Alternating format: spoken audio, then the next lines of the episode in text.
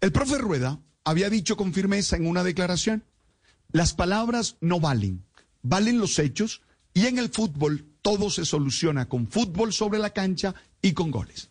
Y es claro que ayer no hubo ni fútbol ni goles. El equipo deambuló por la cancha y Argentina parecía estar en un entrenamiento.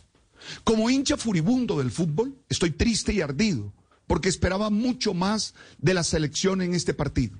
Creo que ha sido de los peores encuentros jugados en esta eliminatoria. Pero trato siempre de encontrar las lecciones y los aprendizajes para la vida de estas situaciones deportivas. En esta ocasión, por lo menos me quedan tres. Uno, en los últimos juegos Colombia como equipo fue menos que los que los jugadores muestran en sus clubes. Trabajar en equipo requiere mucho más que juntar personas talentosas. Se necesita una idea, una estrategia, una manera de ejecutarla para así poder lograr los resultados. A muchos les pasa en la vida como a la selección. Son muy capaces individualmente, pero se pierden en lo colectivo. Dos, al profesor Rueda lo admiro y sé que sabe mucho de fútbol, pero en esta ocasión su liderazgo no se notó en el equipo. Esto nos pone frente a la necesidad de saber elegir el líder y la manera en la que se va a ejercer su función.